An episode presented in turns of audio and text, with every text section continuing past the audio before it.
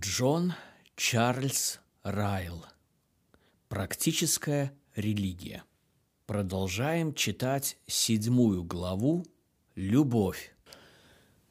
Позвольте мне показать, откуда приходит истинная любовь. Как я уже написал, любовь, безусловно, не свойственна человеку. Конечно, мы все более или менее эгоистичны, завистливы, злонравны, недоброжелательны, грубы и враждебны. Чтобы получить доказательство этого, нам нужно всего лишь понаблюдать за детьми, когда они предоставлены самим себе. Оставьте мальчиков и девочек расти без надлежащего обучения и воспитания, и вы увидите, что никто из них не будет обладать христианской любовью. Вы заметите, что некоторые из них думают в первую очередь о себе, о своем собственном комфорте и выгоде. Вы заметите, что другие исполнены гордости, страсти и злобы. Какое объяснение мы можем дать этому? На это может быть только один ответ естественное сердце не знает ничего об истинной любви. Любовь Библии нельзя найти нигде, кроме сердца, подготовленного Святым Духом. Это очень нежное растение, и оно не станет расти ни в какой почве, кроме одной – вы можете с таким же успехом ожидать виноградных гроздьев от терновника и смокв от репейника, как любви от неправого сердца. Сердце, в котором возрастает любовь, это сердце измененное, обновленное и преображенное Святым Духом – Образ и подобие Бога, которые Адам утратил при грехопадении, восстановлены в этом сердце, каким бы слабым и несовершенным это восстановление не могло казаться. Оно является причастником божеского естества через союз со Христом и усыновление Богом. Оно является одним из первых качеств этой природы. И одним из первых качеств этой природы является любовь. Такое сердце глубоко осознает грех, ненавидит его, убегает от него и борется с ним изо дня в день. И преобладающими греховными побуждениями, которые оно ежедневно старается преодолеть, являются эгоизм, и отсутствие любви. Такое сердце глубоко ощущает свой огромный долг перед нашим Господом Иисусом Христом. Оно неизменно чувствует, что оно обязано тому, кто умер за нас на кресте, всем своим настоящим утешением, надеждой и миром. Как оно может выразить свою благодарность? Чем оно может воздать своему Искупителю. Если оно не может сделать ничего другого, оно стремится быть как Он, пить из Его духа, ходить по Его стопам и, подобно Ему, быть исполненным любви. Любовь Христова, которая излилась в сердца наши Духом Святым, вот вернейший источник христианской любви. Любовь произведет любовь. Я обращаю особое внимание моего читателя на эту мысль. В наши дни она имеет величайшую важность. Имеется много людей, которые утверждают, что восхищаются любовью, в то время как они не имеют никакого понятия о живом христианстве – им нравятся некоторые плоды и результаты Евангелия, но только не корень, из которого единственно эти плоды могут вырасти. или доктрины, с которыми они неразрывно связаны. Любовь будут восхвалять сотни людей, которые ненавидят, когда им говорят о греховности человека, о крови Христа и о внутренней работе Святого Духа. Многие родители хотели бы, чтобы их дети росли не эгоистичными, уравновешенными, хотя в то же время им бы не понравилось, если бы их вниманию стали навязывать обращение, покаяние и веру.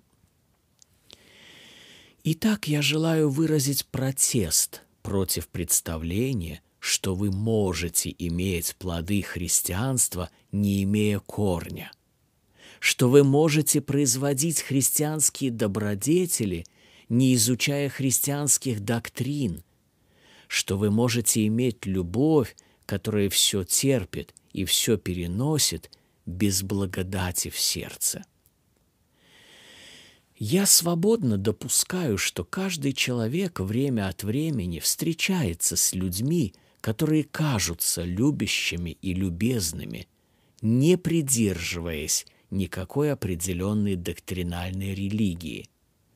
Но такие случаи настолько редки и экстраординарны, что, как и все исключения, лишь подтверждают истинность общего правила.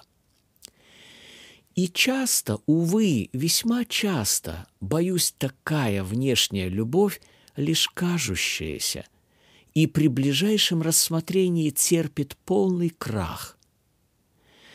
Я твердо верю, что, как правило, вы нигде не найдете такой любви, какую описывает Библия, кроме как в почве сердца, пропитанной библейским повествованием. Святая практика не сможет расцвести без здравой доктрины. Того, что Бог соединил воедино, бесполезно ожидать и добиваться по отдельности и порознь. Заблуждению, которое я пытаюсь побороть, в весьма вредоносной степени способствует подавляющее большинство новелл, романов и сказок. Кто не знает о том, что герои и героини этих трудов постоянно описываются как образцы совершенства? Они всегда поступают правильно, говорят правильные вещи и демонстрируют правильный характер. Они всегда добрые, приветливые, альтруистичные и прощающие. И при всем этом вы никогда не услышите ни слова об их религии. Короче говоря, если судить по большинству художественных произведений, то можно иметь превосходную практическую религию без доктрины – плоды Духа без благодати Духа и ум Христов без союза со Христом. В этом состоит большая опасность чтения большинства романов и других художественных произведений. Значительная их часть рисует неправильный портрет человеческой природы. Они изображают модель мужчин и женщин – какими им следовало бы быть, но не такими, какие они есть на самом деле. Умы читателей таких сочинений наполняются ложными концепциями того, каков мир. Их представления о человечестве становятся иллюзорными и нереальными – они постоянно ищут в мире таких мужчин и женщин, которых они никогда не находят, и ожидают того, чего никогда не получают. Позвольте мне раз и навсегда попросить вас, мои дорогие читатели, черпать ваши идеи о человеческой природе из Библии, а не из романов – Пусть в вашем сознании закрепится мысль, что не может быть истинной любви без сердца, обновленного благодатью. Несомненно, определенную степень доброты, услужливости, приветливости, добродушия можно увидеть во многих людях, которые не имеют живительной религии.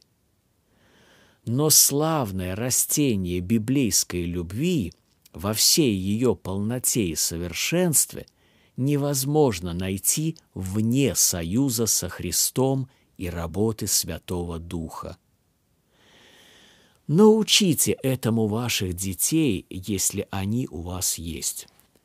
Преподайте это в школах, если вы с ними связаны. Возвышайте библейскую любовь. Творите любовь. Не уступайте никому в восхвалении благодати, доброты, любви, добродушия, бескорыстия, доброго нрава. Но никогда – Никогда не забывайте о том, что имеется только одна школа, в которой всему этому можно основательно научиться, и это школа Христа. Истинная любовь не сходит свыше. Истинная любовь – это плод Духа. Тот, кто желает иметь ее, должен сидеть у ног Христа и учиться у Него. Позвольте мне показать, наконец, почему любовь является величайшим из даров. Слова апостола Павла на этот счет отчетливы и безошибочны. Он заключает свою чудесную главу о любви следующим образом. «А теперь пребывают сии три – вера, надежда, любовь. Но любовь из них – больше. 1 Коринфянам 13.13. 13. Это высказывание замечательно. Из всех писателей Нового Завета, конечно, ни один не возносит веру так высоко, как апостол Павел. Послание к римлянам и к коринфянам изобилует фразами, показывающими ее огромную важность, то есть веры. Ею грешник полагается на Христа и обретает спасение. Ею мы оправданы и имеем мир с Богом. Но здесь тот же апостол Павел говорит о чем-то, что еще больше веры. Он предлагает нашему вниманию три ведущих христианских дара и высказывает на их счет такое суждение. Любовь из них больше. Такое высказывание из-под пера такого автора заслуживает особого рассмотрения. Как мы должны понимать то, что любовь больше веры и надежды? Нам не нужно ни на мгновение предполагать, что любовь может компенсировать наши грехи, или примирить нас с Богом. Этого для нас не может сделать ничто, кроме крови Христа. И ничто не может пробудить в нас интерес к крови Христа, кроме веры. Не знать этого значит не знать библейских истин. Служение оправдания и соединение души со Христом принадлежит только вере – Наша любовь и все остальные наши добродетели являются более или менее несовершенными и не смогли бы выстоять перед суровым Божьим судом. После того, как мы сделаем все, что можем, мы будем рабами ничего не стоящими. Луки 17.10. Нам не следует предполагать, что любовь может существовать независимо от веры. Апостол Павел не имел намерения поставить один дар в положение соперничества с другим. Он не имел в виду, что один человек может иметь веру, другой – надежду, а третий – любовь, и что самым лучшим – из них будет человек, который имеет любовь. Эти три качества неразрывно связаны между собой. Там, где есть вера, всегда будет присутствовать любовь. И там, где есть любовь, всегда будет обитать вера. Солнце и свет, огонь и жара, лед и холод не соединены между собою более тесно, чем вера и любовь. Причины, почему любовь названа величайшим из даров, кажутся мне ясными и простыми. Позвольте мне показать их вам. Любовь названа величайшим из даров потому, что в ней видно некоторое подобие между верующим и его Богом. Бог не имеет нужды в вере. Он не зависит ни от кого. Нет никого выше Него, кому Он должен был бы довериться. Бог не имеет нужды в надежде. Для Него все вещи и события, будь то прошлые, настоящие или будущие, являются определенными. Но Бог есть любовь.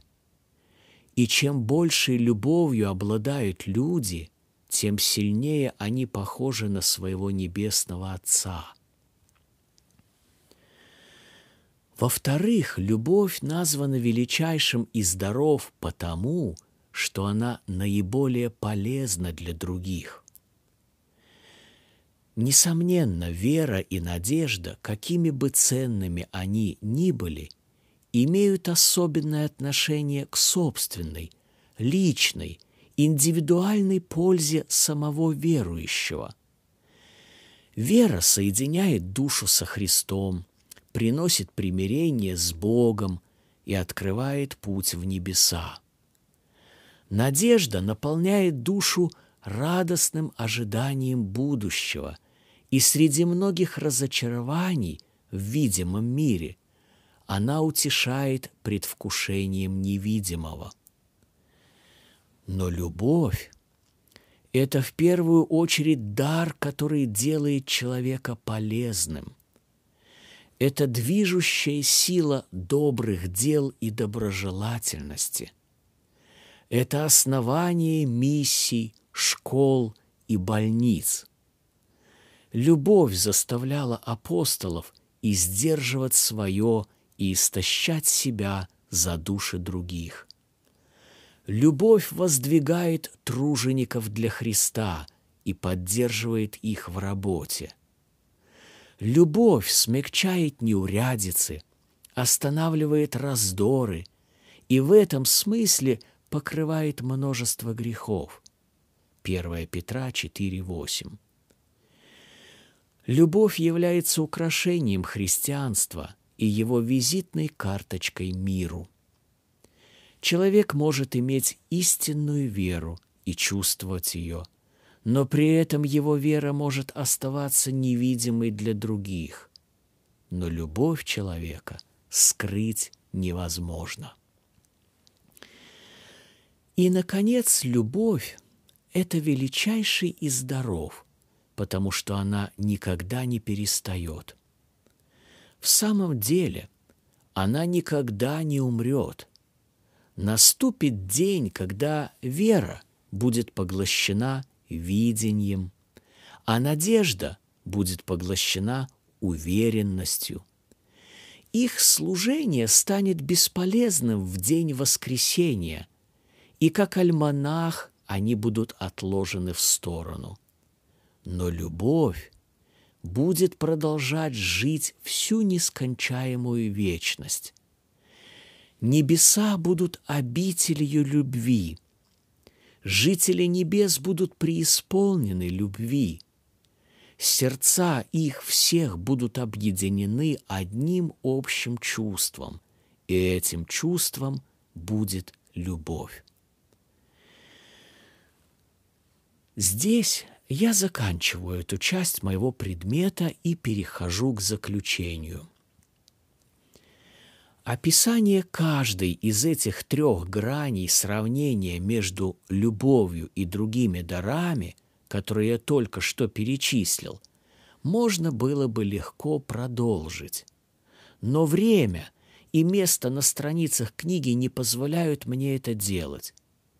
Если я сказал достаточно для того, чтобы предостеречь людей от ошибок относительно правильного понимания величия любви, то я доволен. Запомните раз и навсегда, любовь не может оправдать нас и удалить наши грехи. Любовь – это не Христос и не вера. Но любовь делает нас в какой-то степени подобными Богу. Любовь приносит колоссальную пользу миру. Любовь будет жить и расцветать, когда завершится работа веры. Несомненно, с этих точек зрения любовь по праву заслуживает венца. Первое. А теперь позвольте мне задать каждому, в чьи руки может попасть эта книга, один простой вопрос. Позвольте мне потревожить вашу совесть темой этого раздела. Знаете ли вы что-либо о даре, о котором я говорил? Имеете ли вы любовь? Сильное изложение апостолом Павлом этой темы должно непременно убедить вас, что этот вопрос не из тех, которые можно было бы спокойно проигнорировать.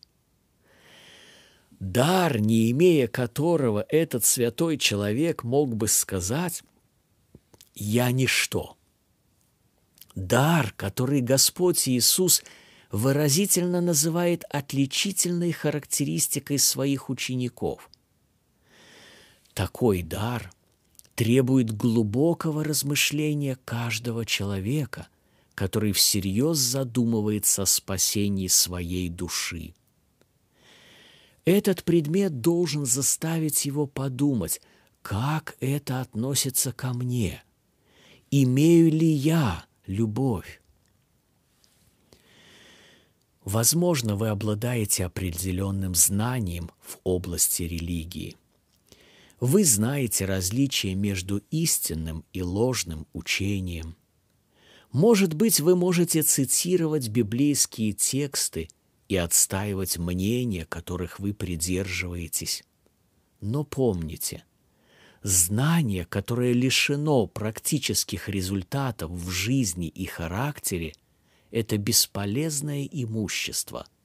Слова апостола очень ясны в 1 Коринфянам 13.2.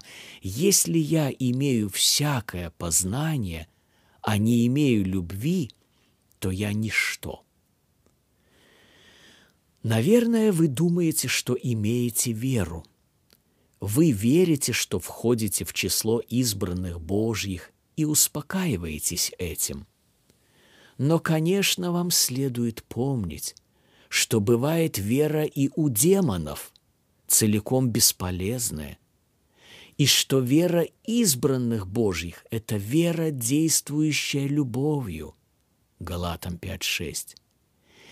Именно в то время, когда апостол Павел вспомнил о любви фессалоникийцев, наряду с их верой и надеждой он сказал – зная избрание ваше, возлюбленные Богом братья. 1 Фессалоникийцам 1.4. Взгляните на вашу повседневную жизнь и подумайте, какое место в ней занимает библейская любовь. Каков ваш характер – Каков ваш образ поведения по отношению к членам вашей собственной семьи? Каким языком вы высказываетесь, особенно в случаях недовольства и раздражения? Где ваше добродушие, ваша вежливость, ваше терпение, ваша кротость, ваше благородство, ваша снисходительность? Где ваши практические поступки любви в отношении с другими? Что вы испытали от духа того, кто ходил благотворя, кто любил всех, хотя в особенности своих учеников, кто воздавал добром за зло и добротой за ненависть и имел такое широкое сердце, что мог сочувствовать всем. Мне интересно, что бы вы стали делать на небесах, если бы попали туда без любви? Как комфортно вы чувствовали бы себя в обители, где любовь является законом и где себялюбие и злоба полностью вычеркнуты. Увы, боюсь, что небеса — это не место для людей, у которых отсутствует любовь и доброта. Послушайте, что однажды сказал один маленький мальчик. Если дедушка попадет на небо, я надеюсь, что я и мой брат не попадем туда. У него спросили, почему ты это говоришь? Если он увидит нас там, я уверен, что он скажет, как обычно. Что эти мальчишки делают здесь? Пусть убираются. Он не любит видеть нас на земле, и я думаю, ему не понравится видеть нас на небе. Не давайте себе покоя, пока вы что-нибудь не узнаете об истинной христианской любви на собственном опыте. Пойдите и научитесь у того, кто кроток и смирен сердцем, и попросите его научить вас любить. Попросите Господа Иисуса вложить свой дух в вас, забрать ветхое сердце, дать вам новую природу – и дать вам познать нечто от Его Духа. Молите Его день и ночь о неспослании благодати, и не успокаивайтесь, пока вы не почувствуете что-то подобное тому, о чем я писал. Счастлива будет ваша жена, когда вы действительно поймете, что значит жить в любви. Второе. Но я не забываю о том, что я также пишу тем людям, которым не безызвестна любовь Писания и которые жаждут чувствовать ее присутствие все сильнее с каждым годом. Я хочу дать вам два простых слова увещевания. Вот они. Практикуйте и учите дару любви. Практикуйте любовь прилежно. Это один из тех даров, которые возрастают прежде всего в результате постоянного упражнения. Старайтесь все больше и больше приносить ее в каждую маленькую деталь вашей повседневной жизни. Следите за своим языком и характером на протяжении каждого часа в течение дня – и особенно в ваших отношениях со слугами, детьми и близкими родственниками. Вспоминайте характеристику добродетельной женщины в притчах 31.26. Написано «кроткое наставление на языке ее». Вспоминайте слова апостола Павла, 1 Коринфянам 16.14. «Все, у вас да будет с любовью. Любовь должна быть видна как в малом, так и в большом. Также вспоминайте слова апостола Петра. «Более же всего имейте усердную любовь друг к другу». 1 Петра 4,8. Не просто любовь, которая едва теплится, но яркий, пламенеющий огонь, который виден всем вокруг. Сохранение всех этих мыслей в сознании может стоить многих стараний и усилий. Пример других людей возможно, не принесет вам большого ободрения и стимула. Но не останавливайтесь. Такая любовь приносит свое собственное вознаграждение. Наконец, учите других любви. Напоминайте о ней постоянно вашим слугам, если они у вас есть. Рассказывайте им об огромной обязанности доброты, почтительности и внимания друг к другу. Но прежде всего – наставляйте в любви ваших детей, если они у вас есть. Постоянно напоминайте им о том, что доброта, добродушие и доброжелательность находятся среди первых качеств, которые Христос желает видеть в детях. Если они не могут знать многого или объяснять доктрины – то они могут понять любовь. Религия ребенка стоит очень мало, если она состоит лишь в повторении библейских текстов и гимнов. Какими бы полезными они ни были, они часто заучиваются бездумно, запоминаются бесчувственно, проговариваются без размышления над их значением и забываются, когда детство проходит. Пусть детей непременно учат текстом из Библии и гимном, но ни в коем случае пусть на этом обучении их религия не заканчивается. Учите их владеть собой, быть добрыми друг к другу, быть бескорыстными, добродушными, обязательными, терпеливыми, благородными и прощающими. Советуйте им никогда не забывать до самого дня их смерти, даже если они проживут столько лет, как Мафусал, о том, что говорит Святой Дух через апостола Павла. Без любви мы ничто увещевайте их более всего облекаться в любовь, которая есть совокупность совершенства, как написано Колоссянам 3.14.